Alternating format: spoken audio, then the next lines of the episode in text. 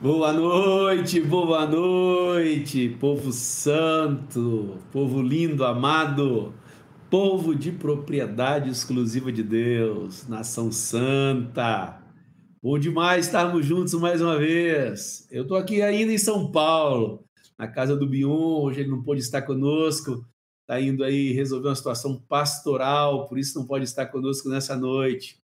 E também Mário Roberto, que como dissemos na live passada, está no estaleiro, nosso amigo Mário está descansando, tem uma estafa física, está precisando descansar. Nós, seus amigos, pedimos para ele dar um sossego em casa. Que Deus recupere sua saúde, suas forças, suas energias. Mário, um abração para você também. E a todos vocês que estão aqui conosco, a alegria, a alegria de ver o comprometimento de vocês, o engajamento Estamos juntos nesse projeto. Esse projeto nasceu no coração de Deus para nós. Isso mesmo, para todos nós, que possamos desfrutar de forma abundante e rica de tudo aquilo que o Senhor tem nos dado nesse tempo aqui, nesse canal Fundamentos. Queremos agradecer a todos que estão online aqui conosco. Muitíssimo obrigado a vocês que toda terça-feira têm se empenhado para tirar esse tempo para estarmos juntos, compartilhando, edificando, sendo edificado. Muito obrigado pelos seus oi, pelo oi, pelos, pelos alôs que vocês dão aí no chat. É, muitíssimo obrigado por cada um que nos anima também para que possamos tocar esse projeto adiante. Que Deus abençoe você e recompense ricamente. E que nessa noite possamos ter uma noite enriquecida da presença de Deus, inundados no nosso espírito pela revelação da Sua palavra. Queremos te lembrar que esse canal Fundamentos não visa substituir de hipótese alguma nossas relações pessoais. Ao contrário, nosso objetivo é fortalecer a cada um de vocês, fortalecer a cada igreja, a cada vínculo, para que possamos, de alguma maneira, contribuir na, na sua formação, para que você tenha mais conteúdo e assim repartir com mais graça ainda a abundância da palavra de Deus nas juntas nas edificações que existem quando os santos estão, estão juntos, quando os iguais se reúnem. Então, que você possa usar o conteúdo aqui contido para edificação mútua, tá bom? Que Deus abençoe ricamente você quando estiver estudando, você quando estiver meditando, você que não pode estar ao vivo aqui online conosco, mas você que seguramente a posterior vai estar nos ouvindo, ouvindo o, podcast, o canal Fundamentos que você possa ser abençoado também, que você possa ser enriquecido também. Que Deus abençoe ricamente a todos que fazem uso desse canal. Que Deus abençoe mesmo cada um de vocês. Tive o privilégio desse final de semana estar com a parte da igreja aqui de São Paulo. Foi uma alegria conhecer mais alguns irmãos, mais alguns daqueles que nós nos encontraremos nas bodas do Cordeiro. Que Deus abençoe ricamente essa igreja aqui de São Paulo também, que tem sido uma alegria a comunhão com vocês. Queria então pedir para que os meus amigos entrassem aqui na sala para a gente bater um papo, para a gente poder mais uma vez comungar é, em torno da pessoa de Cristo Jesus. Então, vou pedir aí para que o alemão ou o Jean, não sei quem está com o dedo no gatilho aí, por favor, traga meus amigos para dentro da sala para a gente poder é, compartilhar mais uma vez nessa noite da alegria da presença do Senhor através da sua palavra. Olha que time rico aí, ó. Que coisa boa! Benção de Deus. Nós, nós juntos queremos te lembrar que o nosso objetivo com esse canal é unir nossos corações. E aqui nessa tela tem uma demonstração prática disso. Uma demonstração do nosso coração unido, do nosso esforço de pensarmos igual, de termos um mesmo posicionamento sobre a fé, que temos o mesmo parecer, o mesmo sentimento, que isso sirva é, de ânimo para cada irmão em cada cidade, em cada igreja, em cada cidade que está conosco é, nessa noite, que porventura estará nos assistindo futuramente. Queria então dar uma boa noite para todos os meus amigos e abrir o microfone para que eles também. Saúde a todos vocês com um grande boa noite. Vamos começar lá por Lins hoje? É o lugar mais incerto e não sabido. Vamos lá, Baixo. Olá, pessoal. Oi, amados. Muito bom estarmos aqui mais uma vez, né? E podermos seguir é, lendo, ouvindo sobre esse livro que é maravilhoso, o livro de Apocalipse. Você já percebeu quantas promessas tem nesse livro para nós? Olha, é um livro incrível. Lá fala que o Senhor tirará dos nossos olhos toda lágrima, já não haverá mais pranto, nem dor, nem luto, nem clamor. A palavra também nos garante lá que nós seremos sacerdotes de Deus e de Cristo e reinaremos com Ele por mil anos. Aleluia! Nós nos alegramos porque o Senhor nos enche de uma bendita esperança, que Ele esteja enchendo também o teu coração nessa noite essa bendita esperança. Aleluia, isso mesmo, Gil. E aí, Vanjo, dá sua boa noite para nós hoje aí, meu amigo. Fala, companheiro. Santos de Deus, muito boa noite. É bom saber que o Pai está presente conosco. Ele participa e testemunha essa reunião de santos e que essa noite, mais uma vez, ele dispense sua graça e em seu amor nos acrescente muito entendimento, fé e esperança, para a sua glória. Aleluia. Às vezes eu fico pensando, Vanja, aquelas, aquelas, aquelas é, expressões que Paulo usava, junto o meu espírito ao de, ao de vocês. Esse canal é mais ou menos assim. Nós estamos isso, espiritualmente unidos em nome de Jesus para Amém. nos edificarmos. Bendito Amém. é o Senhor. E aí, Manuel, Aleluia. como é que é? Comedor de queijo, mineirinho? Fala, meu querido, beleza? É, aqui tem queijo também, a gente dá um jeito de trazer o queijo para cá, né? boa noite, igreja linda, maravilhosa, que está em toda parte do mundo, está com a gente hoje. Estamos com grande expectativa, mais uma vez, que seremos ministrados, que o Espírito de Deus vai usar Marcos, que vai haver revelação nessa noite, que vai ser mais uma noite de aprendizado. Estamos juntos. Aleluia, profética suas declarações, meu amigo. E aí, Marcos Moraes, fala aí, Marcão, seu boa noite, meu amigo. E, igreja muito querida, coisa boa estar com vocês outra vez, a alegria é grande. Eu quero sublinhar uma coisa que o, Ita, que o Edmar sempre diz, mas, não, mas vale a pena repetir sempre. Queria dizer assim, eu acho que por cada hora de live que vocês nos assistem. Eu não sei dizer quantas horas existem por trás de conversas entre nós, de estudos. E assim, é uma alegria para nós, porque a gente segue aprendendo uns com os outros, ajustando, afinando detalhes, e é uma coisa muito boa para nós também. Isso é uma grande alegria. E estar aqui juntos com esses companheiros uma alegria especial. Aleluia! E aí, bonitinho, B, dá seu boa noite para nós. Olá, meus irmãos queridos. É realmente uma alegria a gente estar mais uma vez para meditar sobre a volta de Jesus. E ó, eu tenho mais uma boa notícia, além daquela de que estamos uma semana mais perto. Aliás, este assunto é cheio de boas notícias. E a notícia é que Jesus virá para reinar. O tema de hoje é uma tremenda boa notícia. Ele vem para reinar, vai se cumprir, irmãos. Aquele dia que a gente já canta tantas vezes, que todo joelho se dobrará e toda língua confessará que Jesus é o Senhor. Então, Hoje é um, é um, dos temas que também mais alegria nos dá. É, um, é uma notícia boa atrás de outra, esse tema da volta do Senhor, viu, meus irmãos? Muita expectativa para hoje também. É verdade. Estamos em guerra, né?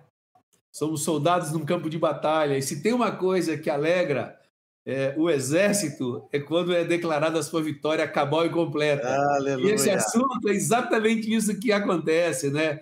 O grande general, com o sopro de sua boca, dispará, acabará com o nosso inimigo. Tem uma coisa mais jubilosa para todos nós nesse campo de batalha, meu amigo. Que assunto, que assunto maravilhoso para que todos nós, como igreja, possamos meditar nele, não é verdade? Fico muito, muito feliz também, Benito, quando a gente fala desse tema. É, e cada vez que a gente conversa, fala assim, não dá para colocar mais uma semana, mais uma semana, porque a gente vai querendo explorar mais o assunto, mais o assunto, e a gente fica extremamente alegre com essa verdade sendo proferida Amém. pela boca do Senhor a todos os santos na terra, não é verdade? Queria ver se o alemão, o Jean, como é que vocês estão aí, meu amigo? Agora eu estou mais perto do Jean, né? Não estou mais lá em Rondônia, estou aqui em Osasco, pertinho do Jean, tive com ele agora é sábado, passamos o dia inteiro junto. Olha aí, Jean, dá seu boa noite aí, meu amigo. Vem para a sala, alemão, cadê você? Estamos aqui. Boa noite. Boa. E a todos os irmãos que nos ouvem, muito bom. Mais uma terça-feira estar aqui com vocês. Eu acho, ó, vocês foram empurrando as perguntas para esse dia, viu? Desde o primeiro eu já estava falando, ó, oh, a gente vai falar sobre isso lá na frente, a gente vai falar. Então hoje se preparem, porque hoje vem, vem pergunta aí. Então, é muito bom estar aqui com vocês. Eu queria agradecer por todo todo comentário uh, que os irmãos têm feito lá na, na página do aplicativo tem ajudado a propagar o aplicativo do Fundamentos. Lembra aquele desafio de chegar a ser o primeiro no resultado de busca? Já completamos. Fundamentos já é. Digitou Fundamentos já significa o aplicativo de vocês lá na, nas lojas. Então a gente já completou esse objetivo aí. E, e, vamos espalhar. A gente tem muito, muito download aí, tem, tem tido um feedback positivo dos irmãos. E a gente aqui da equipe técnica conta com vocês para fazer essa divulgação também, para perguntar para o irmãozinho do Grupo Caseiro. Já instalou aí? Já está compartilhando? Já está vendo os textos extras? Já baixou o PDF? Contamos com, com vocês. E deixa o seu like aqui, a sua inscrição nesse vídeo, que também é importante para a propagação desse vídeo, né? Vai lá, meu amigo. É isso aí. Tivemos junto no sábado, foi uma benção demais, né, Marzão? Dia todo. É sempre, sempre bom nos ver pessoalmente, mas enquanto não dá para ver todo mundo pessoalmente, a gente vai usando esse canal aqui. Eu quero lembrar você, se você não fez isso ainda, espalha o vídeo aí, viu, gente? A gente tem é, um monte de gente nova aqui inscrita, a gente vê que o canal vai ganhando inscrições a cada dia. Então eu vou lembrar você, reforçar isso aqui agora no começo, que a gente está cheio de gente aqui conosco. É, espalha lá no Instagram, o link. Se você usa o Instagram, faz um stories aí dessa tela cheia de, de gente preciosa aqui, uh, ah, para avisar a turma de lá que a gente já está online para falar desse tema do milênio, né? E além disso, vou lembrar você de se inscrever. Não, se, não esquece de se inscrever aqui. Uh, e também uh, uma coisa que eu tenho percebido que com o passar do tempo acho que os irmãos vão se esquecendo, a gente precisa de comentários, viu, gente? Vou falar aqui no começo porque uh, vocês estão todos aqui. Depois que terminar a transmissão, comenta, deixa aí o que ficou mais marcado para você. Não é no chat aqui do lado, mas é quando termina a transmissão, fica a caixinha de comentários. Ali é um lugar bem importante para o YouTube subir esse vídeo aqui e ele ser indicado para o maior número de gente, tá? Vou deixar esse recado por hora aqui e depois a gente traz outros. Coisa boa. É, é... Eu queria ver também, o, o Jean, quem é que anda espalhando por aí que eu, meu nome mudou de Edmar para Edmar para irmão bom demais, rapaz. rapaz, recebi um monte de vídeo de duas criancinhas. Ô tio bom demais! Os caras estão mudando meu nome próprio, rapaz. É bom Você vê a quantidade é de muito gostoso estar junto. É um tempo abençoado estarmos juntos. É só por isso. É a forma mineira de falar que está gostando das coisas. eu, eu tenho certeza que acho que a metade dos irmãos que estão aqui acompanhando a gente tem uma figurinha do Edmar falando bom demais aqui no celular. Eu acho, eu acho que foi você, o responsável. Maravilha. Mas a alegria de saber que esse programa, esse projeto está se tornando perene, que Deus tem abençoado, que Deus tem estado conosco, Deus tem dado graça, Deus tem nos sustentado. Ficamos muito felizes mesmo, porque nosso coração era, de alguma maneira, como equipe, ajudar a igreja nesse pelo mundo afora a ser mais unida, a olharmos para a relação de Jesus e o Pai, a unidade de Jesus com o Pai, como eles eram um, e eu sei que ninguém consegue admitir e ver Jesus pensando diferente do Pai, o Pai de, pensando diferente de Jesus, e, e nós, nós temos uma, um exemplo prático de unidade, que é do filho com o pai, e esse projeto também visa isso, ajudar o que nossos pensamentos sejam unidos na pessoa do Senhor, que tenhamos o mesmo parecer, e graças ao Senhor temos alcançado isso cada vez mais. Cada vez que, que um tema é abordado, mais a igreja estreita e sai desse aspecto é, divergente para convergência. Isso nos alegra muitíssimo o coração. Um dos objetivos desse projeto tem sido alcançado. Outro objetivo é exatamente esse, de fundamentar, de preparar, de equipar melhor os santos, e também temos alcançado esse objetivo, por onde a gente passa, as mensagens que a gente recebe de agradecimento. Ficamos muito felizes por termos escutado a voz do Senhor e termos correspondido de forma prática, a fim de que esse projeto pudesse ter vida, ele viesse a existir. Então, muito obrigado a cada irmão que tem orado, a cada irmão que tem estado conosco, prestigiando, dando audiência para que esse, esse projeto é, tenha esse índice altíssimo né, é, nas buscas da internet. Muitíssimo obrigado mesmo. E hoje nós estamos aí com mais um, uma aula, mais uma lição. E hoje vai ser Marcos Moraes. Ele tinha garantido para a gente que todas as respostas acerca do milênio ia acontecer hoje. Então, ó, o primeiro dia das respostas vai acontecer hoje. Esse monte de perguntas que tem aí, alemão, no final estão todas respondidas, a galera vai dar toda satisfeita. Só vai valer pergunta administração, porque aí é tema, tema que ficou sem resposta, né? Então, que Deus realmente dê graça ao Marcos e a todos nós é. também para ouvirmos é, com serenidade, com tranquilidade a palavra do Senhor. Queria pedir para o Vanginho orar pra, por nós, abençoar Marcos, abençoar também nossos ouvidos e corações e mente para compreendermos a palavra de Deus nessa noite. Aleluia, graças a Deus. O Senhor nos tem dito que ninguém conhece o filho a não ser o pai, ninguém conhece o pai a não ser o filho, aquele a quem o filho quiser revelar. Nós pedimos, Senhor, que seja do teu agrado nos revelar a vontade do Pai hoje. Derrama luz sobre nossas consciências, sobre nosso coração, renova a nossa fé, renova o ardor em nosso coração, Senhor.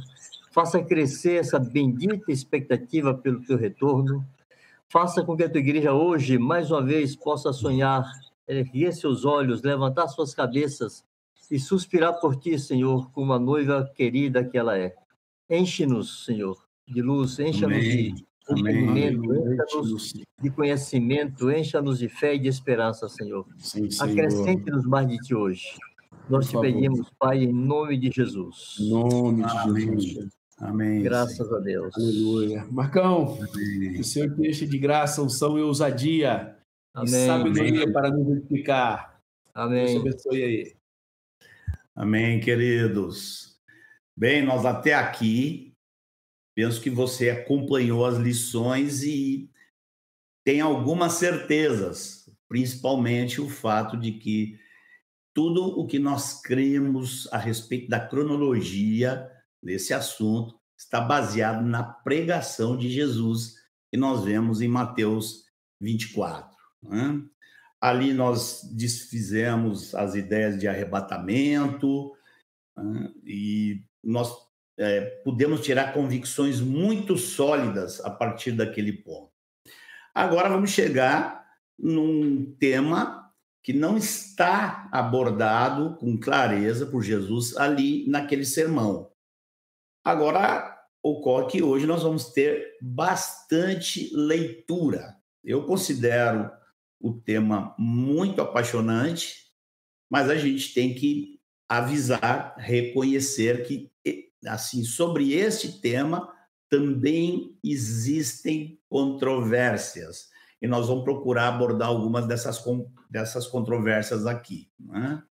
Mas basicamente nós temos que responder o que é o milênio, como é que vai ser, o que, que vai ocorrer durante esse período, como é que nós vamos estar, né? o que, que é que nós vamos fazer durante esse período e também procurar entender qual é a importância desse tema. Esse tema é importante para hoje, nós vamos ver, à medida que nós vemos a quantidade de detalhes que a Bíblia apresenta, nós vamos ver que, é que para Deus é importante. Então, não pode deixar de ser importante para nós. E também existem duas aplicações, algumas implicações práticas que a gente vai ver mais para o fim. Tá? Mas eu creio que todos vocês sabem o que significa a expressão milênio. Milênio significa mil anos. Né? Esses mil anos aparecem de forma literal ali em Apocalipse 20, e daí sai a expressão milênio. Né? E, ocorre o seguinte, que a gente tem que começar a fazer a primeira observação aqui, é que tem muitos, principalmente daqueles que dizem que não creem no milênio, muitos deles pensam que a Bíblia só fala do milênio ali em Apocalipse 20. Nós vamos ver aqui hoje como há ensinamentos em vários lugares da Bíblia. Nós não temos a mínima condição de ver todos, tantos que eles são, né? mas há vários lugares no Velho Testamento e no Novo Testamento eh, se referindo a esse tempo. Né? E muito importante que vocês, assim, o ponto mais importante aqui no início é vocês entenderem que há promessas que são feitas a Israel como nação terrena, envolvendo a terra que Deus deu aos descendentes de Abraão. Há muitas dessas profecias que ainda não se cumpriram.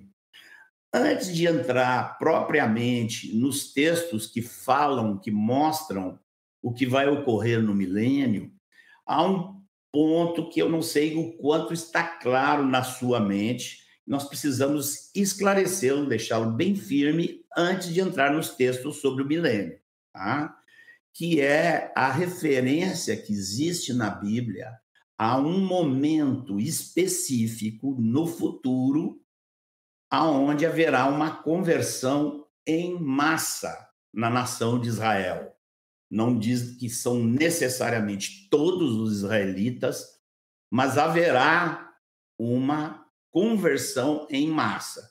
Nós vamos começar lendo Zacarias, capítulo 12, versículo 10, que diz assim: E sobre a casa de Davi e sobre os habitantes de Jerusalém derramarei o espírito da graça e de súplicas olharão para aquele a quem traspassaram.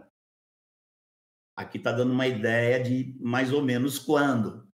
Olharão para aquele a quem traspassaram, pranteá-lo-ão como quem pranteia por um unigênito, e chorarão por ele como se chora amargamente pelo primogênito.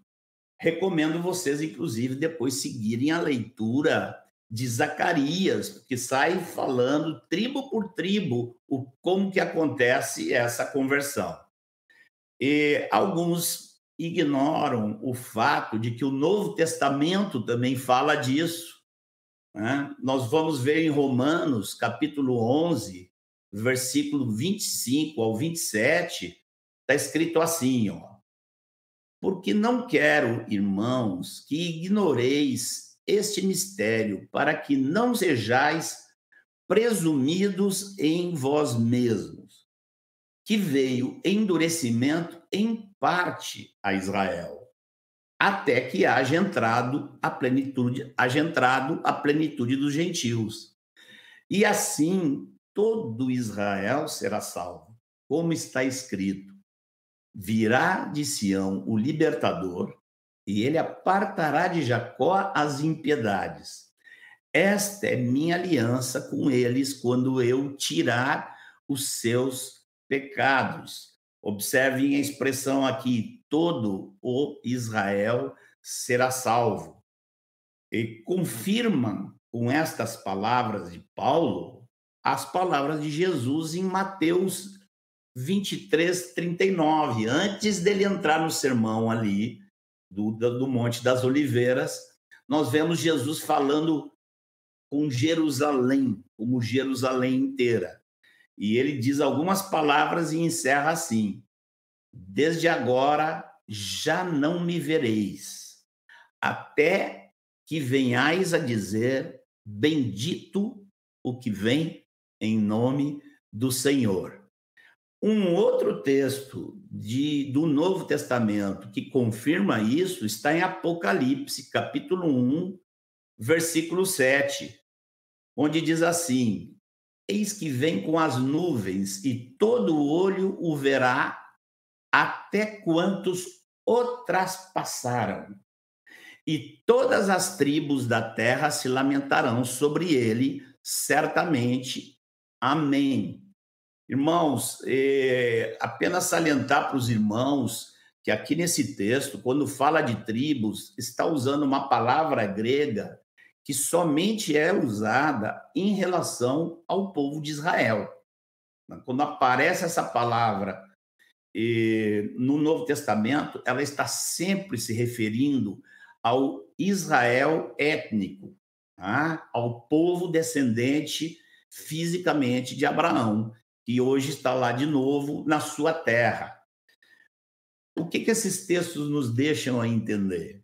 Eles mostram que há uma conversão em massa e deixam assim muito, é quase que completamente explícito que essa conversão ocorre quando Jesus aparece no céu. Não disse é imediatamente após o aparecimento de Jesus, não disse é depois de um tempo, mas os, os textos mostram: olharão para aquele a quem traspassaram e pranteá-lo-ão. Ah, vocês têm a confirmação disso por meio de Romanos, Mateus e Apocalipse, como nós o lemos. Então, o que, que fica assentado aqui?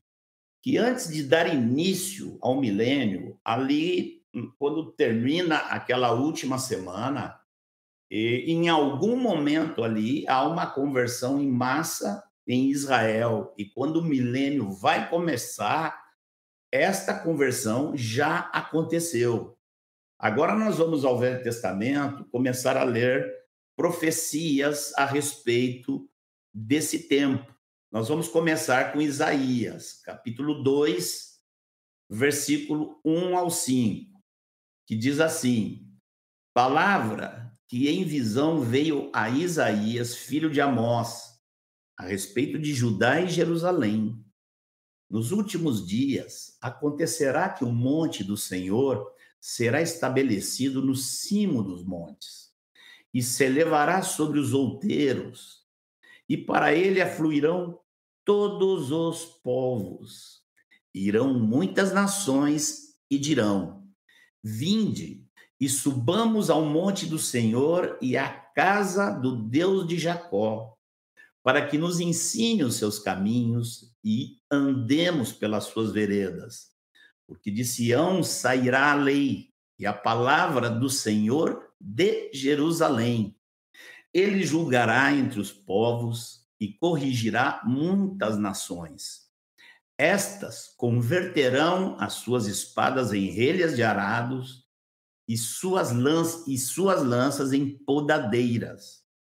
Uma nação não levantará a espada contra outra nação, nem aprenderão mais a guerra. Vinde, ó casa de Jacó, e andemos na luz do Senhor. Nesses textos, eu queria sublinhar algumas coisas. Primeiro, ele, ele não usa somente a expressão Israel, ele usa Judá, Jerusalém, Jacó, para que ninguém pense que esse texto está falando de algo figurativo que pode estar se referindo à igreja. Tá? Nós vemos aqui também o monte da casa do Senhor. É um lugar geográfico, o monte da casa do Senhor. Nós vemos aqui que as nações vão até Israel. Nós vemos aqui que há um completo desarmamento. Olha que alento nós temos, nós que estamos ouvindo falar de guerras e rumores de guerras. O Senhor está prometendo aqui que, por meio de Jesus Cristo, vai haver um completo desarmamento da Terra. E todo o esforço que é hoje assim gasto para a produção de armamento vai ser todo ele canalizado para a agricultura. Isso mesmo, leia no texto, você vai ver que o desarmamento, o investimento vai ser em agricultura, ou seja, vai haver alimento em abundância para todos os habitantes da Terra. E nós vemos também que há extinção das forças armadas. Né? E os que, quando chegarem lá, tenham sido, em sua vida, militares, vão ter que deixar de ser militares, vão aprender a plantar, porque não vai haver exércitos. Vamos ver outro texto agora, um que está em Isaías, capítulo 11. Nós vamos ler um texto longo aqui, de, de 1 ao 10. Eu desafio você a ficar lendo e tentar perceber em que momento da profecia que ocorre o efeito montanha. Vamos lá? Vamos ver se você consegue ver o efeito montanha no meio dessa profecia. Do tronco de Jessé sairá um rebento e das suas raízes um renovo. Repousará sobre ele o espírito do Senhor, o espírito de sabedoria e de entendimento o espírito de conselho e de fortaleza. De quem está falando aqui? O espírito de conhecimento e de temor do Senhor. Deleitar-se-á no temor do Senhor. Está falando de nosso Jesus, que já veio. Mas olha a sequência. Não julgará segundo a vista dos seus olhos, nem repreenderá segundo o ouvir dos seus ouvidos, mas julgará com justiça os pobres e decidirá com equidade a favor dos mansos da terra. Ferirá a terra com a vara da sua boca e com o sopro dos seus lábios matará o perverso. O justi a justiça será o cinto dos seus lombos e a fidelidade o cinto dos seus rins. Então, aqui tem alguns ingredientes que não, estão, não vimos na profecia anterior. Aqui tem um ingrediente claro de que está se referindo a Jesus. Quando chega ali no versículo 4, do 4 para o 5, nós vemos o efeito montanha, porque já está falando daquilo que vai acontecer só na segunda vinda. E quando fala de, de, de atuações graves de Jesus ali, elas muito provavelmente elas têm a ver com as taças, as trombetas que nós já estudamos. Né? Quando fala ferirá a terra, provavelmente está se referindo quase que certamente a isso. Matará o perverso. Aqui pode ser o perverso é todo o homem mau ou está se referindo ao anticristo? Eu acho que pode ser os dois, porque todos eles vão ser eh, julgados e mortos pelo Senhor, os perversos e o perverso. Né? Aqui nesse momento, nós vamos ver aqui eh, que existe uma redenção da natureza. Nós vemos aqui no texto que há algo mais que acontece com a terra. Agora nós vamos de novo dar um pulo em Romanos e no Novo Testamento. Vamos ler Romanos 8, de 19 a 23. Depois a gente volta para Isaías. Mas olha o que diz Romanos. A ardente expectativa da criação aguarda a revelação dos filhos de Deus, pois a criação está sujeita à vaidade, não voluntariamente, mas por causa daquele que a sujeitou, está falando aqui de quando Deus amaldiçoou a terra e disse para Adão: Maldita é a terra por tua causa. Aqui diz assim: na esperança de que a própria criação será redimida do cativeiro da corrupção para a liberdade da glória dos filhos de Deus. Porque sabemos que toda a criação, a um só tempo, geme e suporta angústias até agora. E não somente ela, mas também nós, que temos as primícias do Espírito. Igualmente gememos em nosso íntimo, aguardando a adoção de filhos, a redenção de nosso corpo. Isso a gente tem explorado bastante aqui. Hoje está sendo acrescentado que depois da redenção dos filhos de Deus, a própria criação vai ser redimida do cativeiro. Por isso que nós vemos o lobo habitando com o cordeiro, o leopardo com o cabrito, o bezerro junto com o leão. Nós vemos a criança recém-desmamada, mete a mão na cova da serpente, né? Basilisco é uma serpente, mete a mão na cova, não acontece nada, porque a maldição vai ser tirada da terra.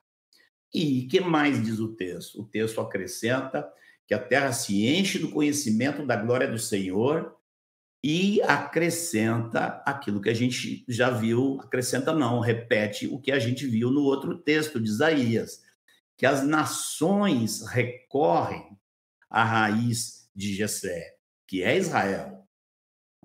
Agora, vamos eh, dar um pulinho no Novo Testamento outra vez. Vamos ver como Jesus confirma essa restauração da, da essa restauração da nação de Israel. Ele não confirma com palavras, mas ele deixa completamente implícito. Vamos ler Atos, eh, capítulo 1, versículo 6, diz assim: Então, os que estavam reunidos, lembra, começo de Atos, antes de Jesus subir, os que estavam com ele reunidos lhe perguntaram: Senhor, será este o tempo que Jesus tinha falado sobre o Espírito Santo, né? Então a pergunta foi: será este o tempo em que restaures o reino a Israel? Qual foi a resposta de Jesus? Jesus, por acaso, disse: não, não, isso não vai acontecer. Isso aí está fora dos planos. Não. Jesus disse: não vos compete conhecer tempos ou épocas que o Pai reservou para sua exclusividade, exclusiva autoridade. Ou seja, é, é, imaginemos um pai que promete para um filho que ele vai lhe dar um carro zero. Aí passa um tempo e, e, e o carro não chega. E, e o filho um dia pergunta: pai, quando é que você vai me dar o carro? E o pai disse: Olha, não vou te dizer, não te compete saber. Um dia eu vou te dar um carro zero. E é uma situação semelhante com essa de Jesus. Se não houvesse essa restauração do reino a Israel, Jesus diria aqui com todas as letras. Mas Jesus não diz, e Jesus disse: não compete vocês saberem a época em que isso vai acontecer. Eu queria aqui, é, antes de fazer uma abordagem dos detalhes que a gente já pode ter sobre o milênio, eu queria apenas citar uma série de outros textos aqui que não vai dar tempo da gente ler. Tá? Eu quero citar aqui Zacarias 14, de 8 a 11, Miquéias 4, de 1 a 5, Zacarias 14, de 16 a 17, né? Aqui há, há confirmações. Esse de Zacarias 14, 16, 17 fala, inclusive, que nações que vão a Jerusalém ano a ano, se em algum ano não forem para renderem suas homenagens, e aquela nação vai ficar sem chuva. Está lá em Zacarias 14. Isaías 16, 20 se refere à longevidade, diz que aqueles que morrerem com 100 anos vão morrer ainda jovens, é óbvio, não está falando de nós, porque nós já estamos ressurretos. E Isaías 4, de 2 a 5, fala de uma coisa interessantíssima. Fala que vai voltar a ter um fenômeno que Israel teve lá no passado: uma nuvem de dia e fumo e resplendor de fogo durante a noite. Leiam depois esses textos e vocês vão ver quanta riqueza há nas Escrituras.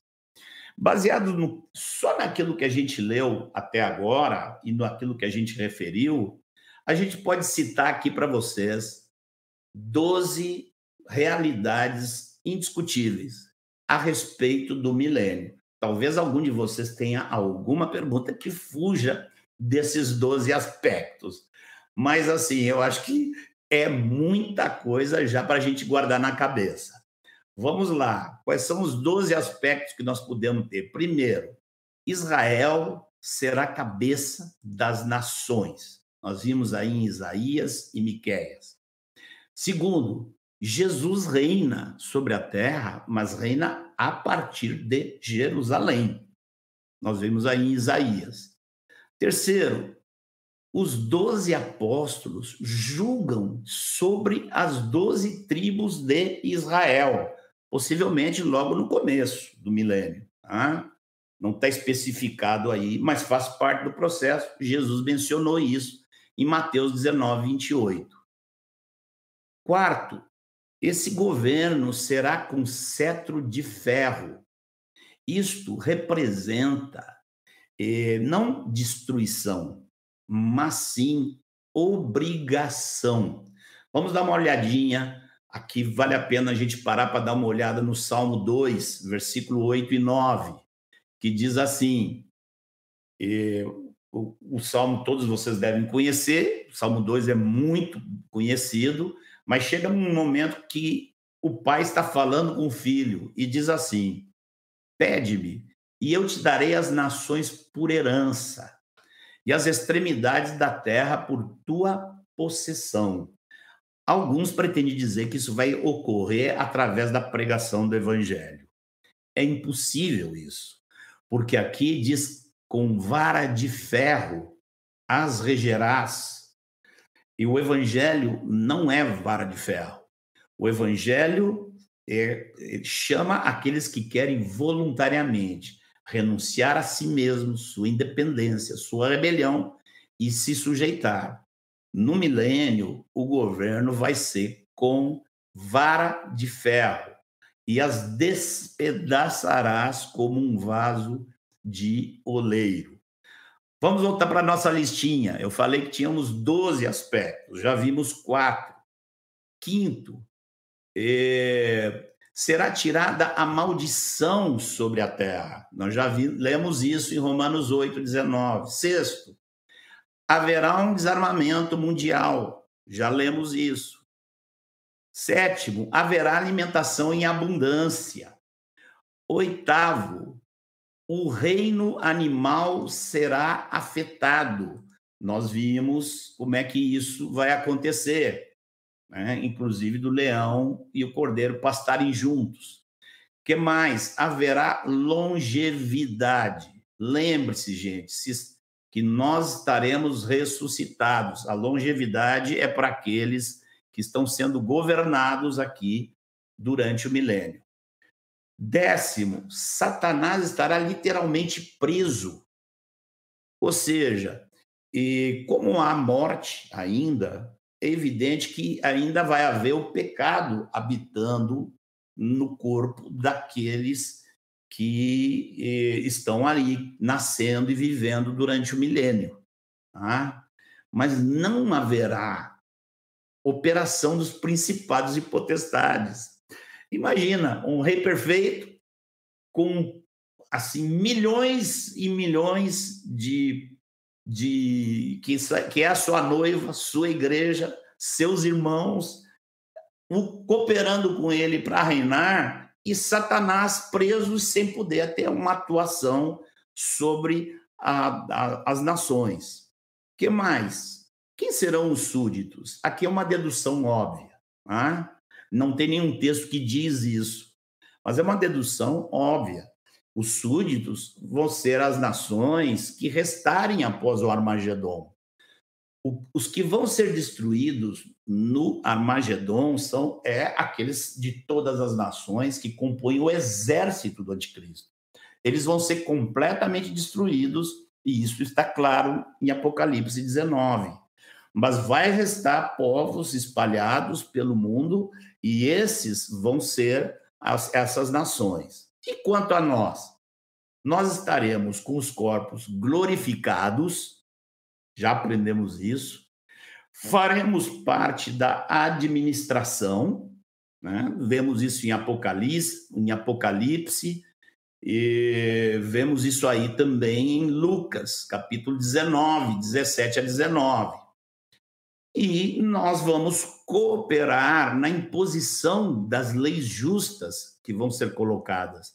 Porque em Apocalipse 2, 27, Jesus diz que nós também vamos governar com ele com cetro de ferro. Então, é muita coisa e eu não sei por que, que a gente tem que arrumar mais perguntas se tem tanta coisa. É, ou seja, a referência a um governo de Cristo na terra a partir de Jerusalém, essa referência está por toda parte, no Velho e no Novo Testamento. Então, quando a gente vai a Apocalipse 20, do que é o assim tipo é o texto do milênio, Apocalipse 20. Quando a gente chega em Apocalipse 20, só tem três coisas ali que são novidade. O resto já está tudo explicado nesses textos que vimos. Observe que até agora nós não lemos Apocalipse 20. Você percebe quanta escritura tem? E o que, que tem de novo em Apocalipse 20? A única coisa que tem de novo é que Satanás vai ser preso a segunda coisa é que o tempo desse reinado que essas profecias estão falando é um tempo definido de mil anos. E o que mais que tem de novo ali é que a primeira ressurreição vem antes segunda ressurreição depois do milênio. E para alguns de vocês, isso pode ser uma montanha de informação nova.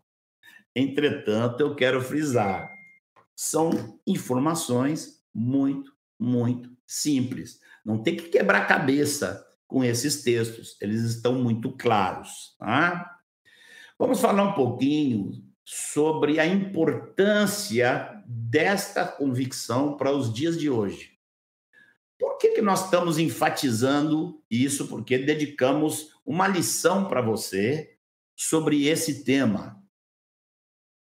Vou apresentar duas razões. Primeiro, para fugirmos de doutrinas perigosas, doutrinas que penetraram na igreja através dos séculos e que não cooperam e trazem algum tipo de dano. Queria dizer assim, essas doutrinas elas começaram lá por volta do ano 400, com um sujeito chamado Agostinho. Ele plantou algumas ideias, transformou o Apocalipse tudo em alegoria né? e criou as ideias que hoje já tem variações de todo tipo. Alguns dizem, por exemplo, que o milênio já está ocorrendo e se cumprindo hoje através da igreja. A análise dos textos mostra que isso é completamente equivocado. Né? Não pode se dizer que o milênio está se cumprindo. O nome disso, inclusive, me parece que é amilenismo, algo parecido. E alguns falam em pós-milenismo no sentido de que esse milênio vai se cumprir através da igreja, através da pregação do evangelho, e depois Jesus Cristo vai voltar. Então, entre dizer que não há milênio, e alguns pensam assim, por exemplo, ah, essa ideia do milênio é só com Apocalipse 20. Eles não percebem que Apocalipse 20 não é a base para você crer no milênio. Apocalipse 20 é um complemento de muitas profecias que estão no Velho e no Novo Testamento. Né? Então, essa ideia de, por exemplo, que primeiro vem o milênio através da igreja, depois Jesus vem, o nome disso, se eu não me engano, é pós-milenismo. Você não precisa decorar nada disso. Só estou avisando para você porque que é importante. Tá? Acontecem mais desvios além desses. E os mais sérios são assim. O que faz com essas profecias que foram dadas a Israel? É, elas são interpretadas como figuras de profecias que se aplicam à igreja. Você sabe que esse tipo de interpretação tem até um, um nome na teologia, se chama teologia da substituição. Ou seja, Deus se cansou de Israel, tirou Israel de lado e agora o único interesse de Deus é a igreja e todas as promessas que foram feitas a Israel, agora elas são espiritualizadas e aplicadas à igreja. Por isso, olha, por isso que lá no começo eu observei para vocês que aparece a palavra Jacó, Judá Jerusalém, ah, que são palavras que são bem mais específicas, que não tem como você dizer que se referem à igreja. Outra informação, é, essas doutrinas, elas só aparecem no ano 400, e eu vou afirmar assim para vocês, não existe um único documento que tenha sido encontrado, escrito entre o primeiro e o quarto século, que defenda essas ideias. Não, não existe nenhum documento. Essas ideias começaram no, anos, no ano 400. Tá? E o chato da história é que tem irmãos aí a quem a gente deve muito, os reformadores, acho que a gente tem muitas dívidas com eles, mas os reformadores não mudaram isso. Eles mudaram algumas coisas, saíram do catolicismo, mudaram algumas coisas, mas tem muitas coisas que eles não mudaram, principalmente o fato da igreja ser estatal. Eles não mudaram isso. E a maioria deles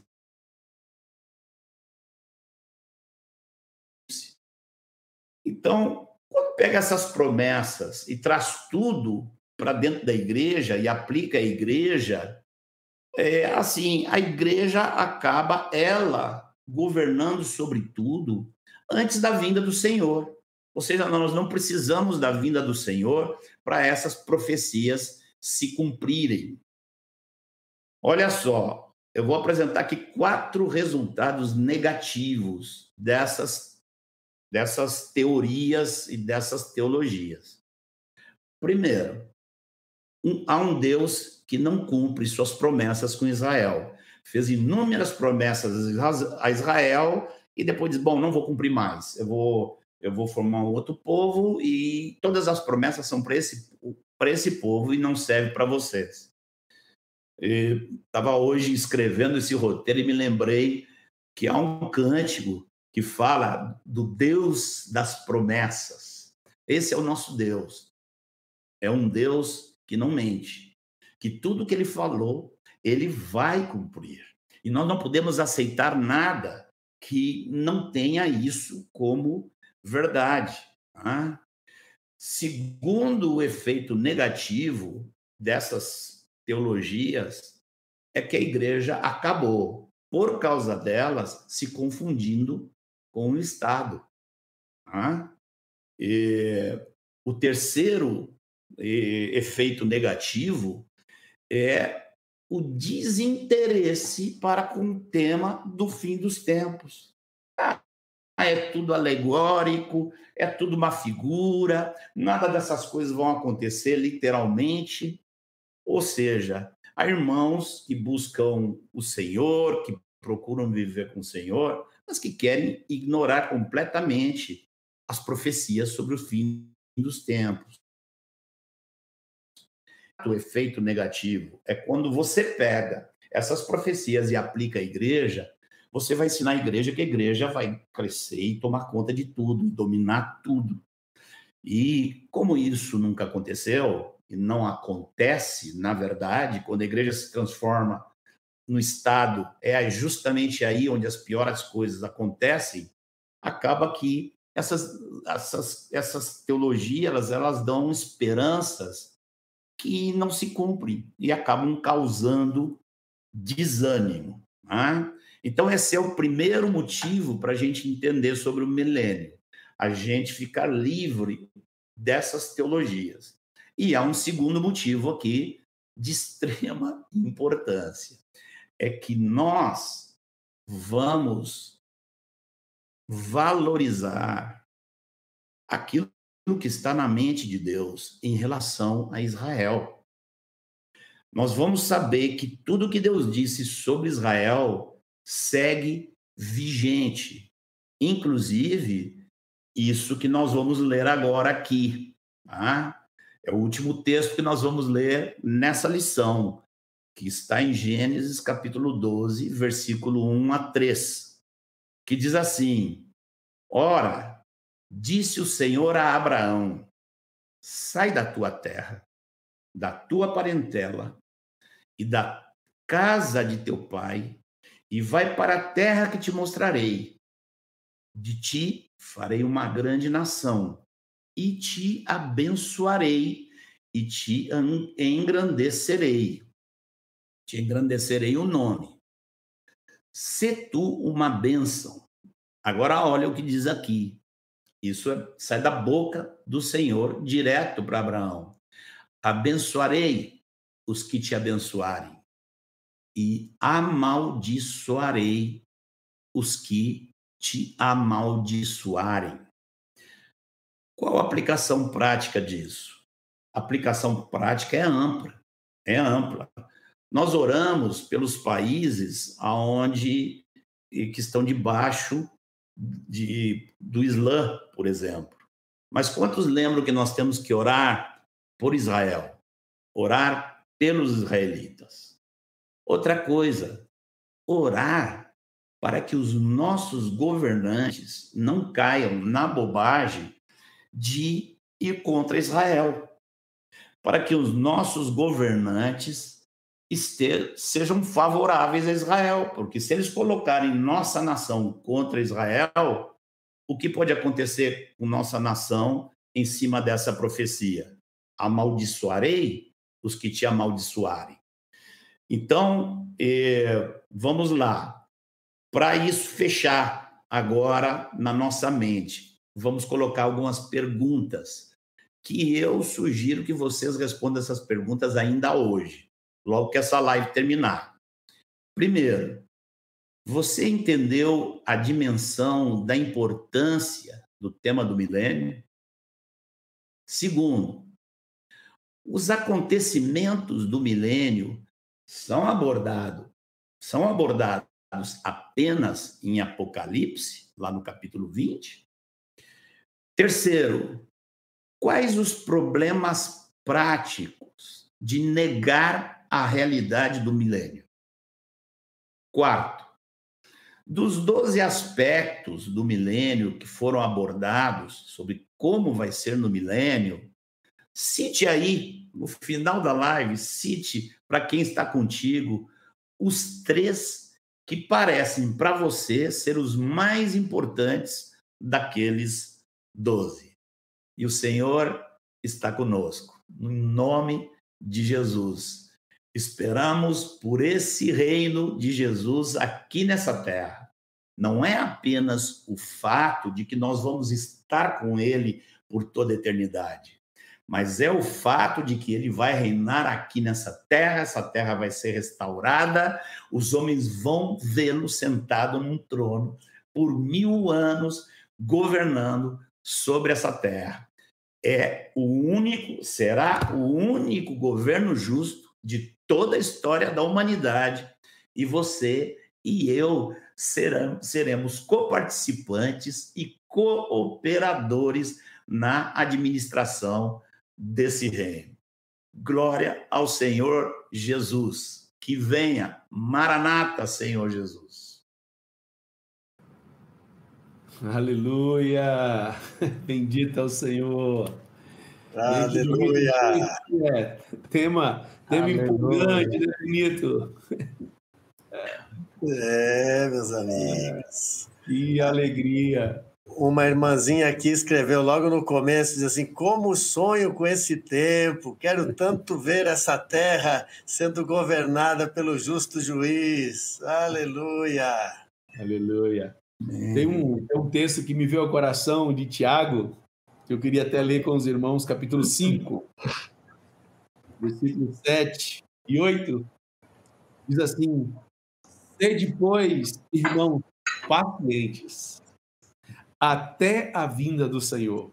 Eis que o lavrador aguarda com paciência o precioso fruto da terra, até receber as primeiras e as últimas chuvas.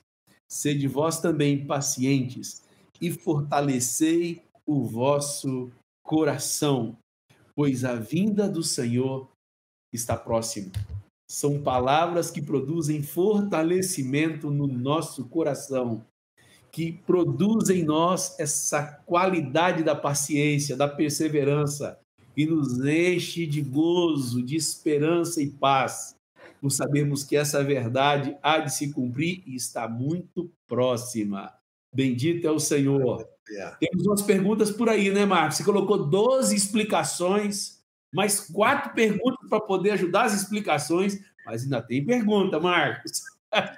Marzão, eu não sei quais são as perguntas, vamos ter que enfrentá-las, mas aqui, eu queria dizer assim: esse povo está sabido, viu? O Alfredo Lima e colocou aqui: o milênio é o tempo da restauração, e ele citou corretamente Atos 3, 21, ao qual é necessário que o céu receba Jesus até ao tempo da restauração de todas as coisas. Parabéns, Alfredo. Aleluia.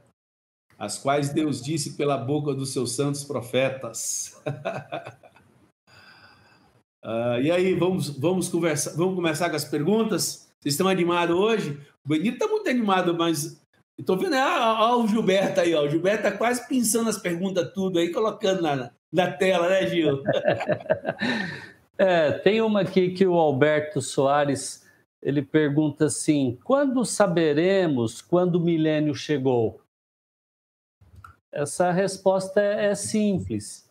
Nós vamos saber quando estiver terminando as bodas lá com Jesus, né? Aí o Senhor vai falar assim: ó, agora nós vamos descer lá para a terra, porque nós temos que entender que a igreja vai ser reunida lá no céu, vai participar das bodas do Cordeiro, né? Aí Jesus vem aqui para a terra, quando acontece o Armagedon, e aí ele prende, manda prender o diabo e vai estabelecer o milênio. Então a igreja desce com Jesus para reinar com Jesus aqui na terra.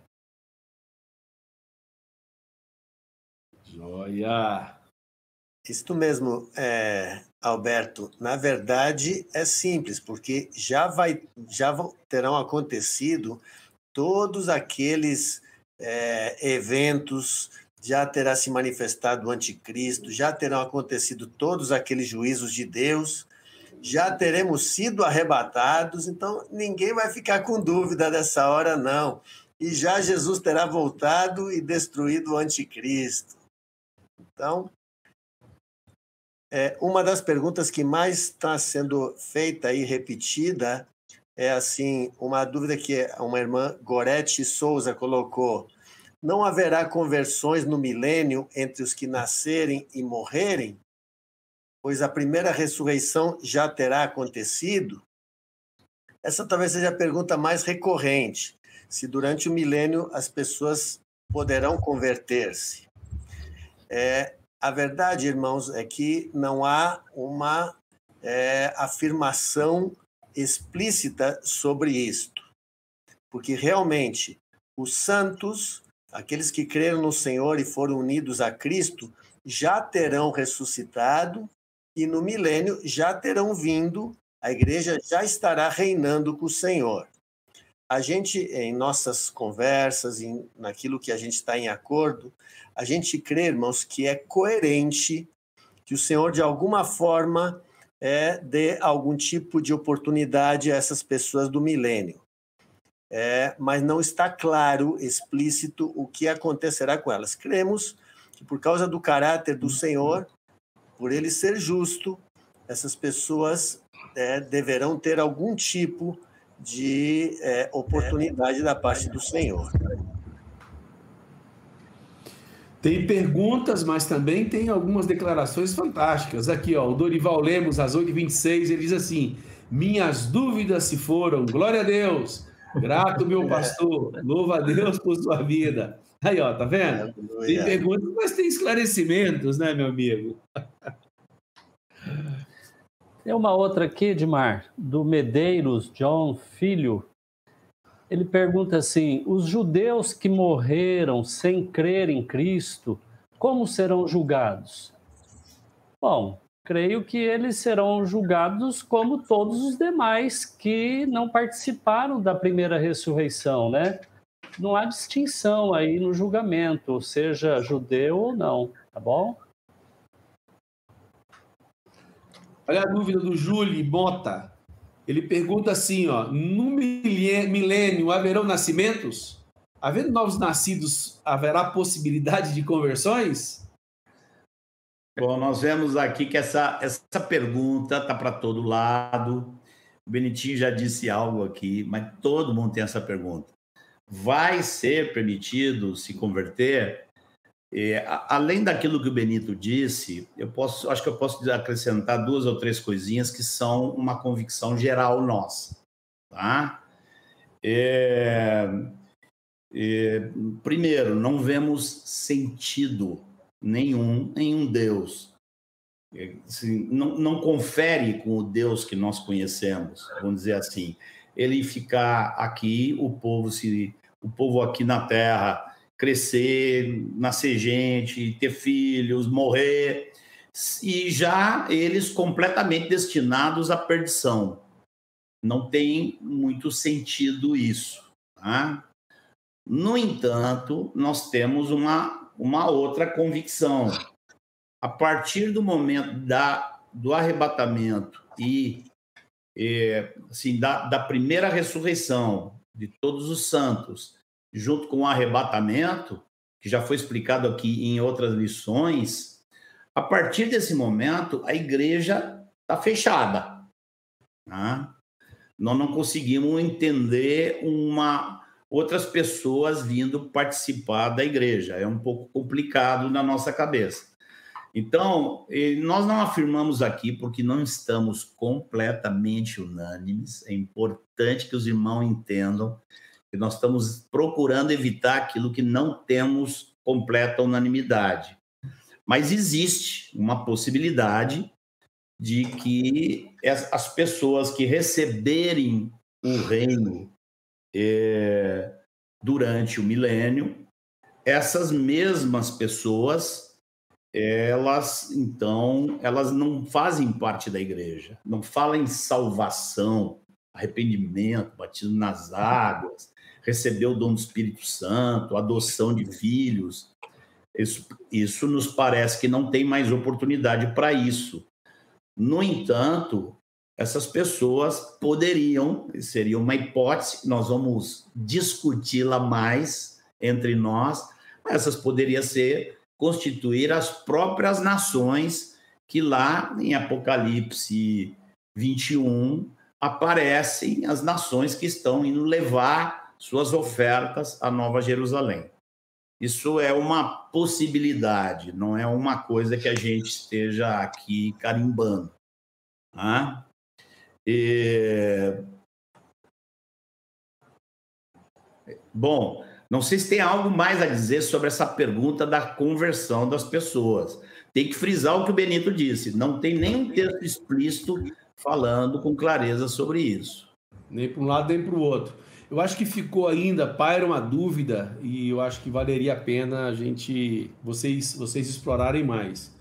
É porque tanto o Júlio faz a pergunta e agora a Carita coloca como uma Sim. dúvida, é que ela sempre tinha entendido que após a ressurreição da igreja não haverá mais casamento, como falaram de nascimento, fiquei confusa. Será que ainda vai ter família ou não? Então está tá lá no milênio, está pensando. É. Na verdade. Então, oh, desculpe, vá, Benito. Não, vá, vá, Marcão. Carita, é importante você entender isso. Durante o milênio, nós, os ressurretos, vamos estar governando com Cristo sobre as nações. Essas nações são compostas por todos aqueles que não morreram, apesar de todas as taças da ira, tudo que a gente vê em Apocalipse, e a batalha do Armagedon não vai morrer todo mundo. Então, essas, essa vai haver uma continuação, vai haver uma restauração da terra e nós vamos ser como os anjos. Sim, nós não vamos casar nem nos dar em casamento, porque nós já vamos estar ressurretos. Mas o povo sobre o qual Jesus, através de nós, vai estar reinando, esse povo é um povo que vai continuar casando, tendo filhos, inclusive morrendo.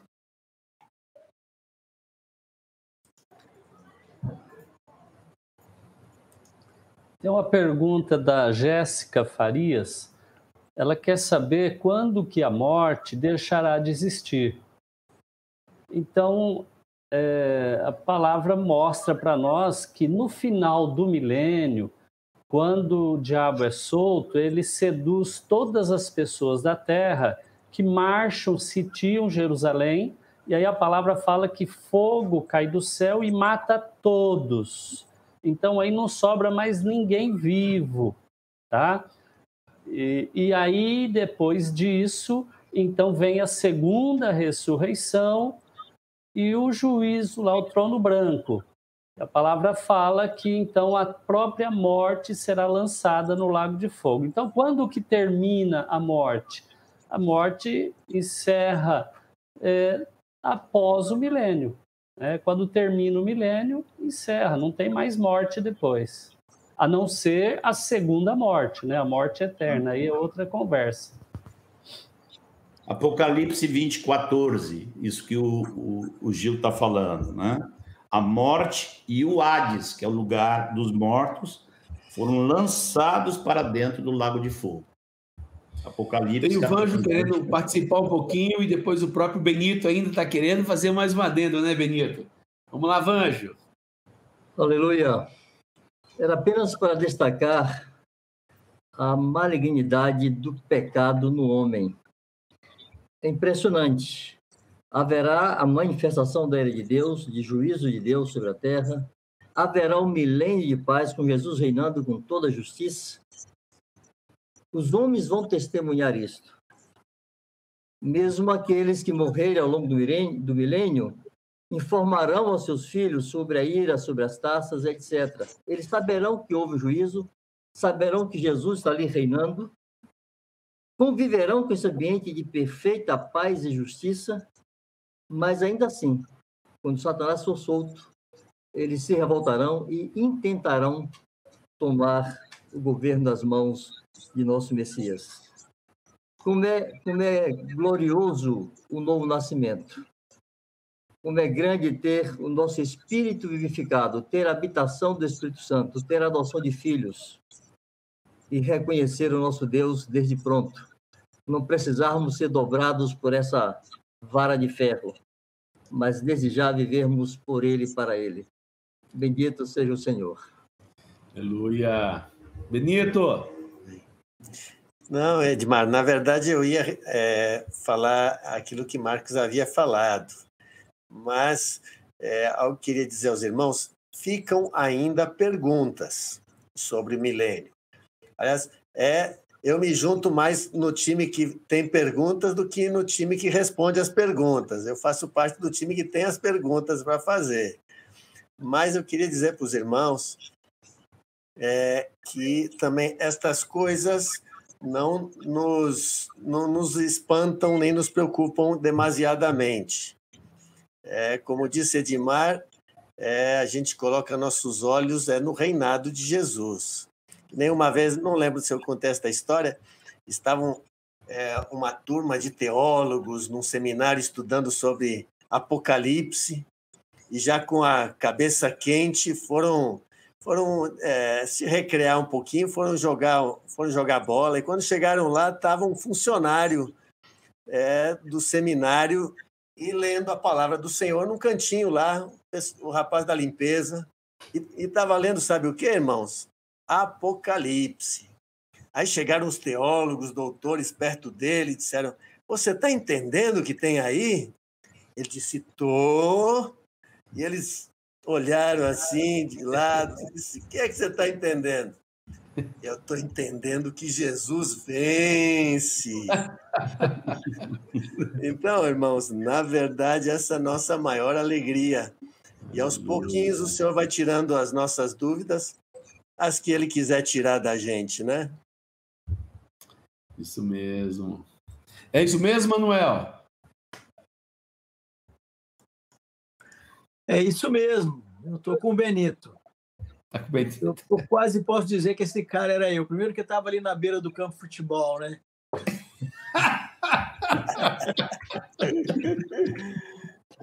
mas, é, mas é muito interessante esse tema, Edmar, irmãos, igreja, porque, porque se fala de governo mundial, né? se fala de muitas coisas, e, e a gente não pode se enganar, né? não pode colocar esperança mesmo em nada, porque aquele que é perfeito, aquele que a gente vai votar nele, né?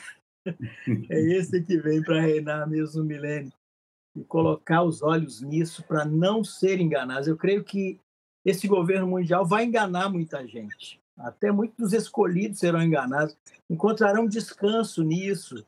De alguma forma serão enganados para colocar esperança em homem, né? Um homem assim que vai trazer paz para essa terra, que vai governar bem.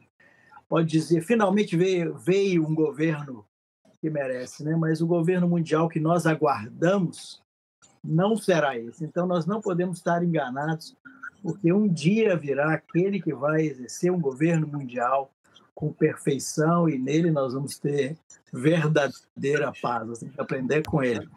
Meu coração se enche ouvindo essas coisas, eu fico como esses que comentam aqui no chat, né? Estou olhando aqui o chat e vendo as pessoas comentando assim: ah, que vontade que chegue logo esse dia.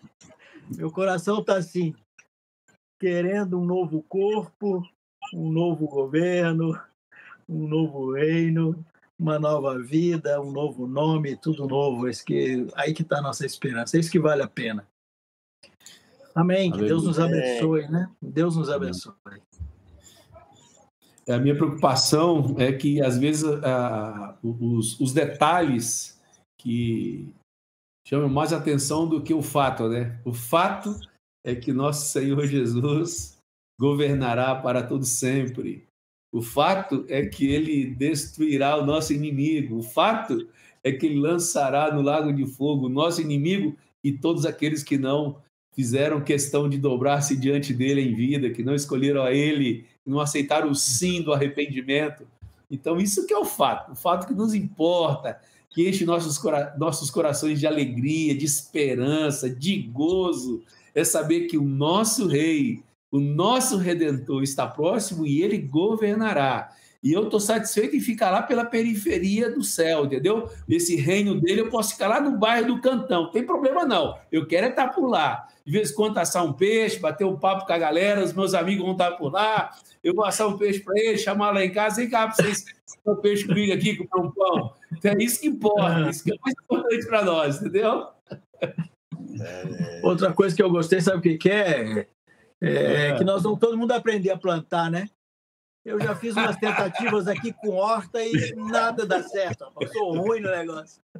Mas o milênio vai ser a minha esperança, a minha redenção. Vou aprender a plantar e vai nascer muita coisa boa. É. É, você sabe que a criação do Gênesis, Deus é, do homem, né? Deus não fez cidade para colocar o homem, Deus fez um jardim, né? Deus colocou a gente foi no jardim, não foi na cidade. Então nós vamos voltar para aquilo que é o nosso, nosso lugar verdadeiro. Né? Isso é bom demais. Tem, tem ainda uma perguntinha que uma irmã fez, eu não achei aqui agora. Perguntou assim: por que o milênio? Marcos já respondeu, na verdade. É, mas essas perguntas do porquê, às vezes, elas são, são complicadas. Tem muitos porquês que a gente não sabe. Mas uma coisa, como o Marcos respondeu, o milênio, irmãos, é necessário principalmente para cumprir todas as promessas que o Senhor fez a Israel o senhor não poderia ficar sem cumprir todas aquelas promessas que nós lemos agora há pouco. Então, esta é a principal resposta que a gente tem a respeito do milênio. E também, é claro, ali vai se manifestar outra das razões, ali se manifestará toda a justiça de Jesus. E o Senhor, mais uma vez, vai demonstrar a, a raça humana, é a sua bondade, a sua riqueza, sua sabedoria, seu amor, expresso naquele tempo também. Então, Aleluia. irmãos, é riquíssimo é, que, e imprescindível que haja esse tempo de reinado do Senhor. É, é, tem mais uma perguntinha aqui, Marzão. Que eu acho que vale fazer a... um comentário, e Marcos, só queria falar Sim. um comentário sobre isso que o B falou. Eu acho que é muito importante, Sim. Porque tem a ver com a imutabilidade da palavra do Senhor, a imutabilidade do caráter do Senhor. Então, o cumprimento da palavra do Senhor em todo J, em todo tio, é para mostrar que nosso Deus, ele cumpre o que ele diz. O nosso Deus tem um caráter imutável, nele não há sombra nem variações. Deus não vai deixar nada, nada do que ele disse sem ser cumprido. E isso é uma coisa de muita esperança e gozo para nós, porque quando você lê algo na palavra, você pode acreditar, você pode colocar seu coração com veemência e força, porque Deus vai cumprir o que ele diz na sua palavra. Obrigado, viu, Benito, por você ter resgatado isso aí, porque eu acho que, como cristãos, a gente tem que ter nossa única fonte de informação, que é a palavra de Deus, e colocar nossa fé e nosso coração e nossa esperança na imutabilidade do caráter do nosso Pai. Ah. Obrigado, desculpa aí, viu, Marcos? É porque eu não, não. perder esse detalhezinho. Não, é importantíssimo, Edmar, importantíssimo. Inclusive. Ah Inclusive, assim, é, nós fizemos questão de mostrar como surgiram teologias durante a história, para mostrar que essas teologias que surgem, elas, elas agridem isso que é o que vocês estão falando aqui. Se as profecias não vão se cumprir em relação a Israel, elas são transferidas para a igreja. É tudo espiritualizado e aplicado para a igreja. Que garantia nós temos de que as profecias que são para nós hoje vão se cumprir? Se Deus fez promessas a Israel que não vão se cumprir, aquela nação, que garantia nós temos que as promessas que ele fez a nós vão, vão se cumprir? Por isso que nós falamos lá dos desvios, das teologias de amilenismo, as invenções de Agostinho, etc., justamente por causa desse ponto, por causa que esse ponto é extremamente importante. Tem uma pergunta aqui do Edson Oliveira que eu creio que nós não vamos ter outra chance, outra oportunidade de falar sobre isso. E eu acho que ela, essa pergunta ela é um pouco que cabe aqui. É, a pergunta está lá em, no, no, minuto 9, no, na, nas 9h37, né? Ele pergunta assim: os judeus que vierem a se converter nessa conversão em massa irão viver juntos com discípulos glorificados na Nova Jerusalém? Bom, como os irmãos viram, nós, durante todo o trajeto, mostramos várias teorias que existem sobre o momento do arrebatamento, mas nós não apontamos que com certeza é essa ou aquela ou aquela outra, porque não vemos isso no livro de Apocalipse, nós não, não tem uma pontuação definitiva. Tá?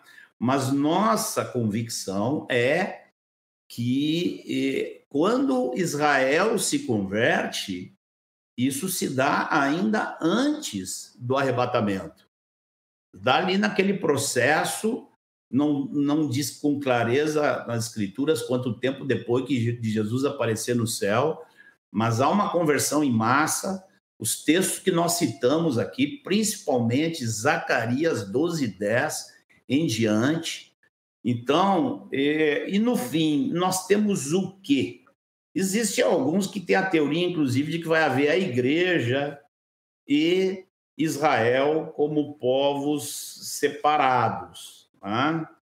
Mas essa teoria toda ela não cabe muito com o que nós vemos da Nova Jerusalém, capítulo 21 de Apocalipse. Que no capítulo 21 fala de uma muralha e, e a muralha da cidade tinha 12 fundamentos e estavam sobre esses os 12 nomes dos 12 apóstolos do Cordeiro. E no, e no versículo 12 diz que é, sobre a muralha estava escrito os nomes das doze tribos dos filhos de Israel, dando aí uma ideia de que é, é, acaba no fim sendo tudo uma coisa só. Israel e a igreja estão unidos ali na Nova Jerusalém. E esses judeus que se converteram em massa, eles foram arrebatados, eles foram, eles fazem parte da igreja. Né? Nós não cremos numa realidade de dois povos distintos, a igreja é uma coisa e Israel é outra coisa para toda a eternidade. Joia. O Manuel está pensando uma pergunta aí, que é do Israel Mendes. Israel está querendo muito aí uma resposta, não sei se vocês poderiam aproveitar hoje para fazê-lo, de Apocalipse 22, 5. A eternidade será aqui na terra ou no céu? É... E aí, o Manuel está falando que não vai responder. Como assim, Manuel? Eu tinha quase certeza, cara, que.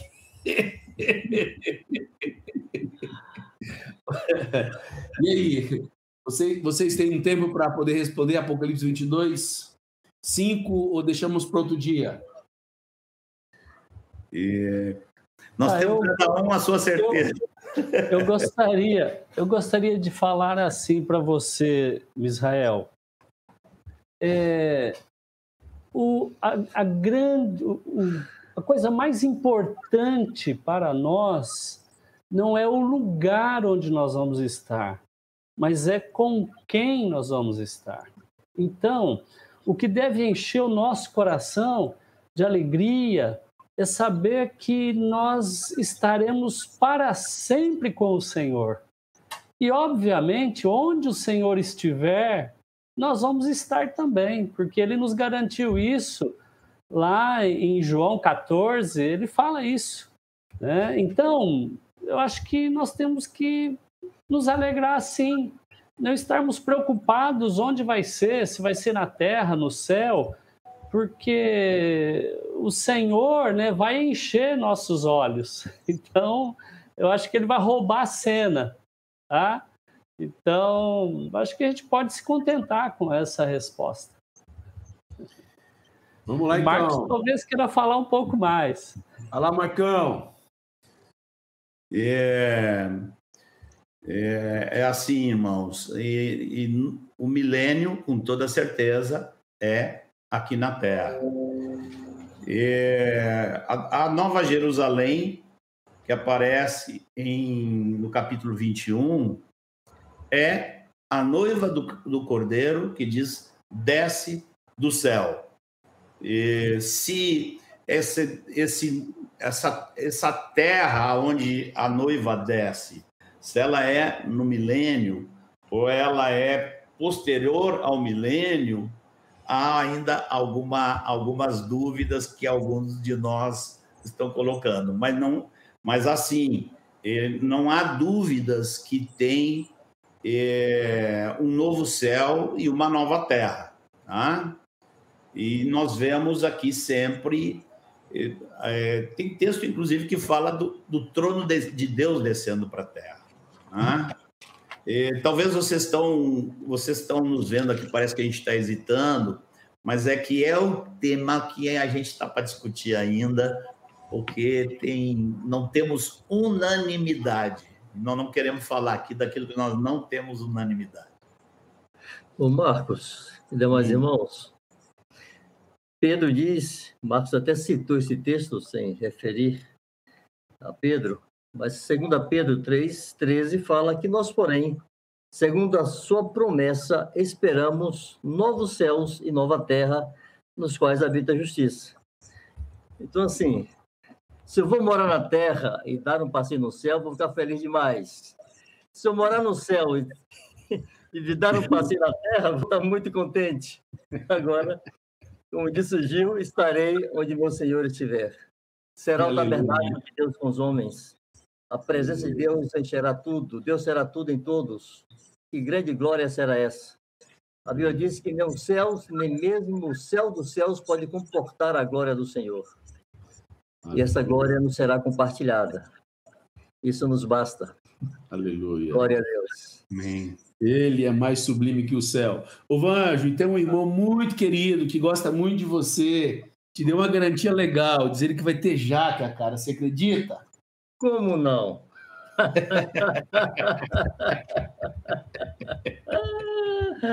Eu acho que. O que, que você pensa de uma refeição que misture jaca com pão de queijo? o pão de queijo eu não sei, mas com farinha, feijão tropeiro também. é, Se, com se- farinha se for de, se for de queijo mineiro, é bom demais.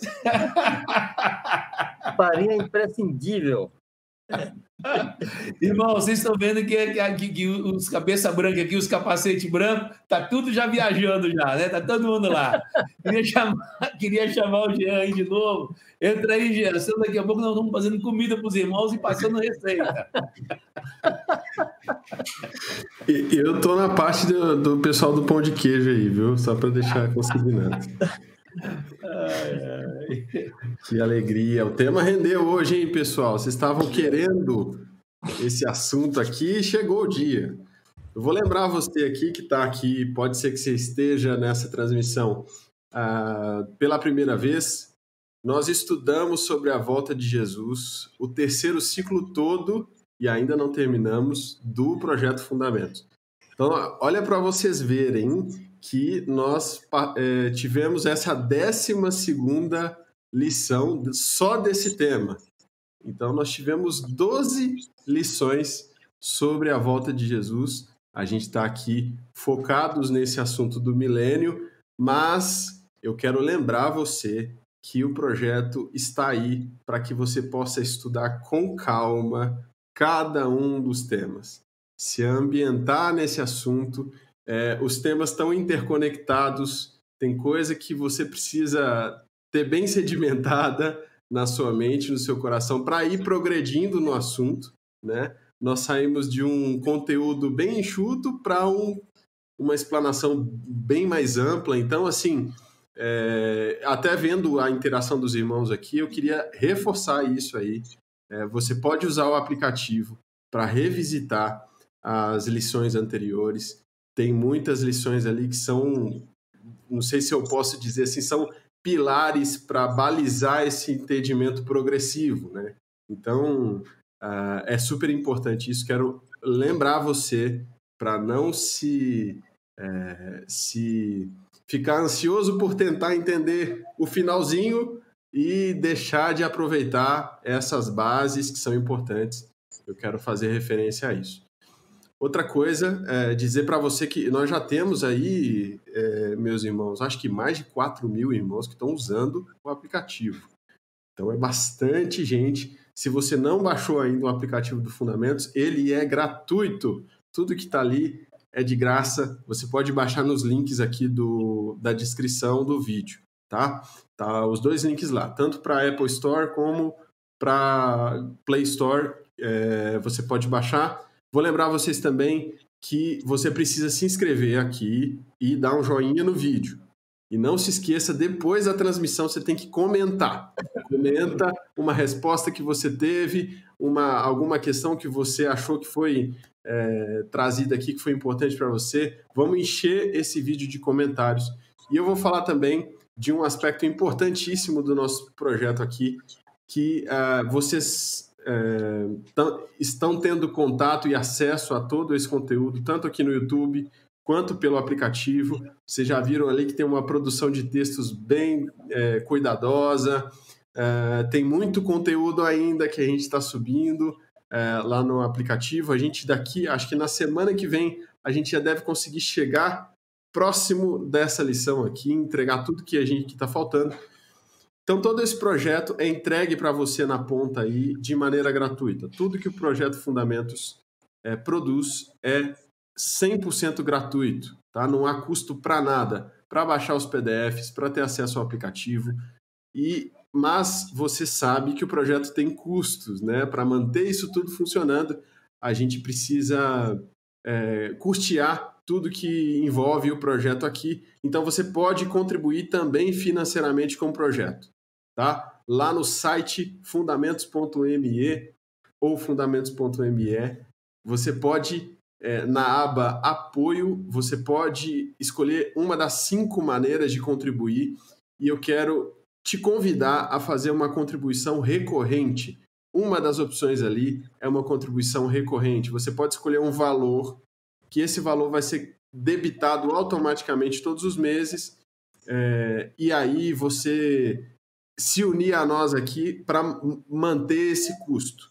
Óbvio, todo o recurso arrecadado aqui no projeto, tudo vai direto para manter esses custos aí é, e fazer com que o conteúdo seja entregue para vocês cada dia melhor. O aplicativo, mesmo que foi lançado agora recentemente, já tem atualizações que estão no forno, outras funcionalidades que vão entrar aí na aplicação, a gente vai avisando vocês aqui nas lives. Certo, meus amigos? Bom demais! Esse aplicativo tá muito legal. Quem, tem, quem, tem, quem já baixou e tem aproveitado tá vendo que é bom mesmo. Tá servindo como uma ferramenta para que possamos é, ser abençoados e abençoar a muitos. Mas é, sabemos que o nosso tempo esgota, né? Não tem jeito da gente ficar muito tempo mais do que a gente já tem ficado. Queria pedir aí para o Manuel orar, agradecendo ao Senhor por esse tempo que o Senhor Jesus nos deu aqui. Agradecer mais uma vez a todos vocês aí que estão aqui comigo na sala, Marcos, Vanjo, Manuel, Benito, eh, Bajo, Jean, Alemão, obrigado mesmo por mais esse tempo para a gente estar juntos. Sempre é um gozo a presença do Senhor quando estamos reunidos em nome de Jesus. Agradece o Senhor, Emanuel. Vai falar, Jean. Eu ia falar rapidinho uh, que a gente tem recebido as sugestões de vocês, irmãos, várias sugestões sobre ajustes, atualizações no aplicativo. Essas, essas é, atualizações às vezes não são muito simples, tá? Então, por isso que a gente não implementa logo. Tem muitas boas sugestões que vocês fizeram mas é, a gente vai avisando aqui nas transmissões quando a gente conseguir implementar elas, tá bom? Amém. Pai querido, muito obrigado, Senhor, por esse banquete que tivemos esta noite, Senhor. Aleluia. Muito obrigado porque o Senhor ministrou nossos corações. Amém. Esteja abençoando cada um onde estiver agora, Senhor. Amém. Em nome de Jesus. Amém. Amém. Amém. Em nome dessa equipe querida e bendita, nosso muito obrigado por estarem conosco até agora. Obrigado porque você tem feito valer a pena esse projeto, dando a sua audiência, compartilhando os links, compartilhando com as outras pessoas o conteúdo que aqui tem sido disponibilizado. Que Deus continue te abençoando ricamente grandemente. Foi um prazer estarmos com você mais uma vez. Que Deus Amém. nos abençoe. Tenha uma boa noite, no nome de Jesus. Beijão. Fiquem com Deus. Um abraço, irmãos. Um abraço, queridos.